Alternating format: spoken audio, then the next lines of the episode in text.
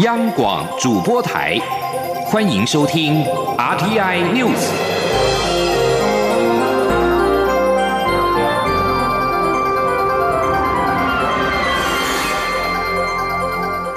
各位好，欢迎收听这节央广主播台提供给您的 RTI News，我是陈子华。蔡英文总统在下午出席了第二十四届身心障碍楷模精英奖的表扬典礼。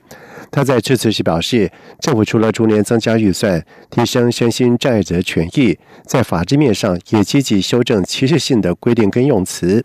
努力打造平等不歧视的社会环境。记者欧阳梦平的报道。蔡英文总统二十八号下午出席第二十四届身心障碍楷模精英奖表扬典礼，并颁奖给十位得奖人。总统在致辞时一一说明所有得奖人的事迹，并表示十位得奖人都努力跨越障碍。不断超越自我，在各领域散发出最耀眼的光芒。他们不仅编织自己精彩的人生，也帮助更多人活出生命的意义与价值，令人感动与敬佩。总统表示，这几年来，政府持续推动各项政策，提供身心障碍朋友更好的照顾。像是长照二点零上路后，将四十九岁以下的失能身心障碍者纳入服务对象，调高对身心障碍福利机构的补助，帮助减轻。经营负担，对于使用日间照顾服务的身心障碍朋友们，也放宽申请生活补助的条件，让更多人可以受益。另外，也在法制面打造平等的环境。他说：“除了逐年增加预算来提升身心障碍者的权益，我们在法制面也积极修正歧视性的规定或者用词，努力打造平等不歧视的社会环境。告诉大家。”政府照顾身心障碍朋友的工作，卫福部很努力在做，别的部会也会从旁协助，这是整个政府的任务。总统也特别提到得奖人之一陈俊之参与科技部的渐冻症病友智慧沟通系统专案，就是科技部透过北科大、实践科大以及台北荣总的技术合作研发出的沟通系统。这是领先世界各国的创新研究，也期待给病友更大的帮助。中央广播电台记者欧阳梦平在台北采访报道。含莱克多巴胺美国猪肉将在明年的一月一号开放进口，到时候将标示产地。卫副部长陈时中在今天受访时被问到是否会跟进美国超市的做法，标示是否含有来剂。对此，陈时中表示，美国超市是自主性的标示，并非法律规定。他认为台湾最后也会走向这样的路。记者欧阳梦平的报道。对于在野党要求开放美国猪肉进口后需标示是否含有莱克多巴胺，网络也出现美国超市的猪肉有标示含来剂。卫福部长陈时中二十八号受访时被问到台湾为何不跟进，陈时中表示，其实卫福部目前的想法与美国的做法应该是一致的。如果有安全上的必要性，就会以法律定之，也就是定定最大残留容许量。如果超过标准，就不让它进来。但美国。国超市是自主性标示，他认为台湾未来也会如此。他说：“那这些商业的行为，我们不宜用法律或命令来限制，哈，这所谓正当的哈，这所谓的交易的行为。那美国那个标示基本上都是自主性的标示，并不是法律上面来规定。那我认为台湾的市场，最后在市场的交易上面，最后也会走向这样的路。”陈时中表示，各种化学药剂当然都有毒性，但这都与剂量有关，所以才定有最大残留容许量。如果没有超过，就代表是安全的。中央广播电台记者欧阳梦平在台北采访报道。针对武汉肺炎 （COVID-19） 秋冬防疫专案，要求旅客登机前必须要附上三日内核酸检验报告。中央旅行疫情指挥中心在今天表示，这项要求是希望让航空公司能够妥善安排防疫措施，没有强制的提出阴性报告才能够登机。若检验为阳性，要符合所在地国家的防疫隔离措施。航空公司点头，并且做好机上的防疫安排，有急迫必要性都可以做专案申请登机返台。记者谢佳欣的报道。进入冬季，中央流行疫情指挥中心十二月起推出武汉肺炎秋冬防疫专案，扩大防疫，但因要求旅客登机前需附三日内核酸检验报告，引起外界讨论。指挥中心二十八号说明，此事经过相关部会讨论，取得共识，且有法源依据，目的是希望让航空公司能够了解旅客健康状况，做好防疫措施。指挥中心强调，没有一定要提出阴性报告才能登机。若提交的是检验阳性报告，也就是旅客为确诊者，如有急迫必要性，都可做专案申请。但前提是得先符合所在地国家的防疫隔离规范，且还要航空公司同意，在确保机上防疫无虞，不会造成交叉感染，才能登机返台。指挥中心防疫医师林永清说。只是我们当然是希望是说，他在旅途的，不管是他个人的健康的风险，或者是对周遭机组员或其他乘客的风险，可以降到最低的状况下，加上说他后面回台的这些治疗这个程序都已经安排妥当了，再回来确诊个案如果要返台的话，要怎么申请，要怎么都有定定在里面，所以。并不是说阳性就绝对完全就是不可以回来，而是他有一定的这个行政程序可以去这个依循的。指挥中心表示，没有提交报告者同样需符合所在地国家航空公司的规范，确保机上防疫无虞才可登机，且在入境后需做自费裁剪。但因没有遵守规范，将依法视个案情节开罚新台币一万到十五万元。不过，只要符合指挥中心公布的三种例外样态，包括紧急。协处所在国无法自费筛检，经过部会同意的专案行程，则不会开罚。相关的裁罚标准及违规样态将于十二月一号公布。指挥中心也提到，民众在国外如有裁剪疑问或困难，都可先与驻外使馆联系，取得协助。若非属于三种例外样态遭到开罚，经申诉确认属于不可抗力，难以归责于民众，指挥中心也将撤销处分。中央广播电台记者谢嘉欣采访报道。另外，中央流行疫情指挥中心在今天公布了国内新增九例的境外移入，俗称武汉肺炎 （COVID-19） 的确诊，而其中八例是从印尼入境，一例是从美国入境。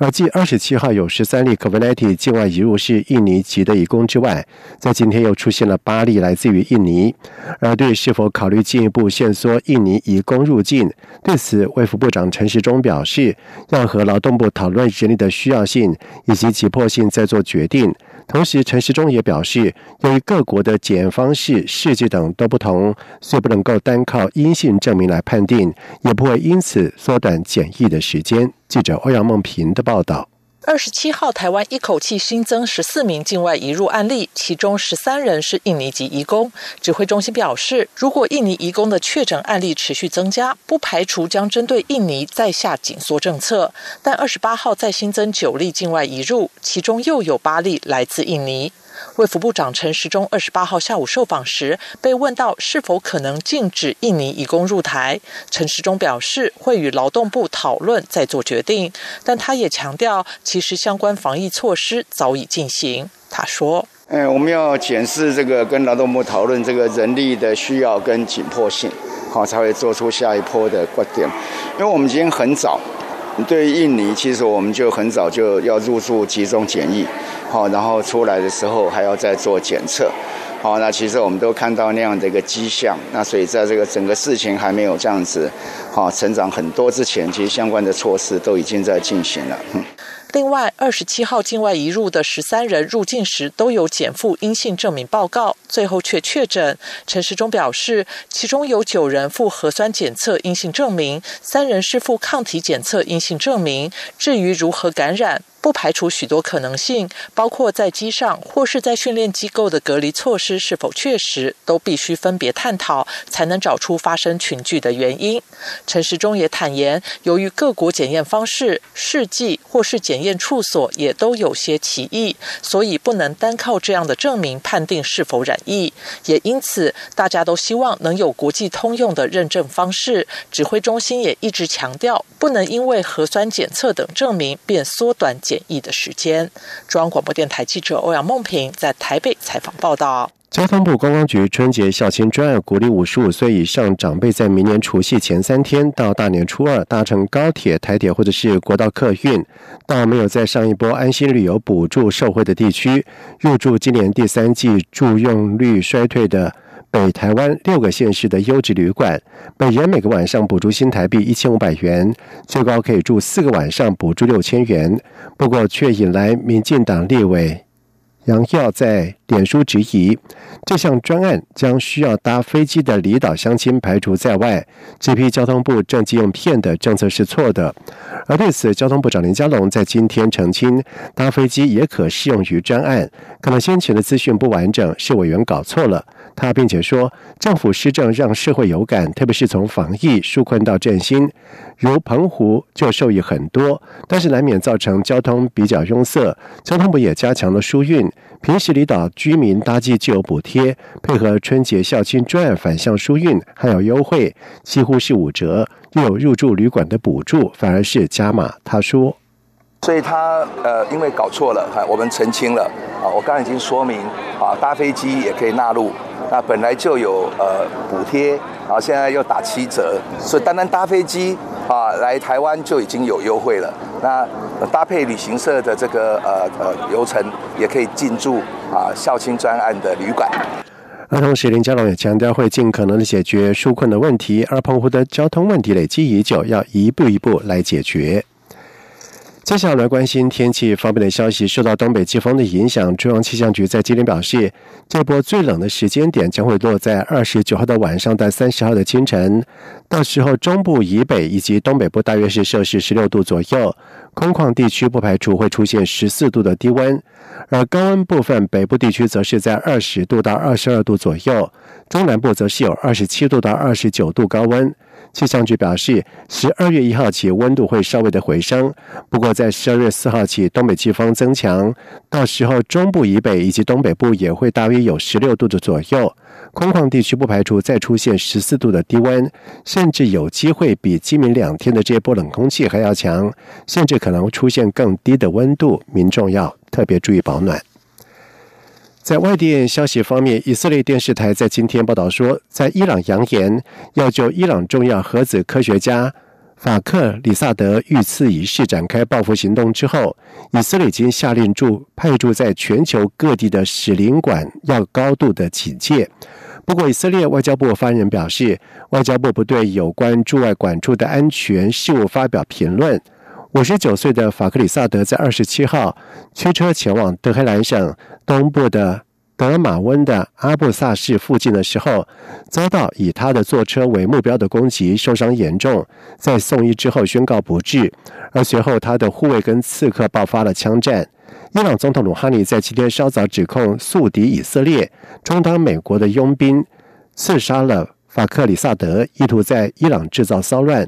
伊朗最高领袖哈米尼誓言要展开报复，严惩刺杀事件的幕后黑手，同时也表示，法克里萨德的工作必须要继续的向前推进。白俄罗斯总统卢卡申科在今天表示，一旦新宪法获得了通过，他将会辞职下台。卢卡申科也提议限制总统的权利，作为改革行动的一部分，但是他并没有提出明确的时间表，被怀疑这恐怕只是缓兵之计。白俄罗斯在今年八月九号举行总统大选，卢卡申科宣称囊括了八成以上的选票连任，但是选举遭到指控舞弊，而自此几乎每个礼拜都有大规模的群众示威，要求卢卡申科下台。示威者认为，三十八岁的基哈诺夫斯卡娅才是真正的总统大选的胜出者。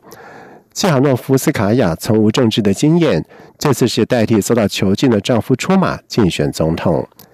以上新闻由陈子华编辑播报，这里是中央广播电台台湾之音。亲爱的海外华文媒体朋友们，我是中华民国侨委员会委员长童振源。侨委会为鼓励海外华文媒体撰写有关台湾人在世界各地的努力与贡献，特别创设海外华文媒体报道大奖，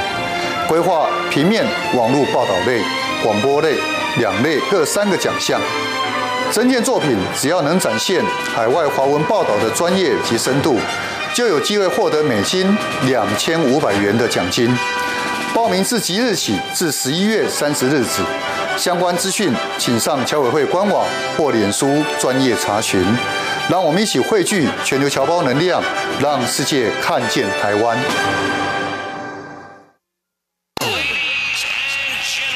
这里是中央广播电台台湾之音。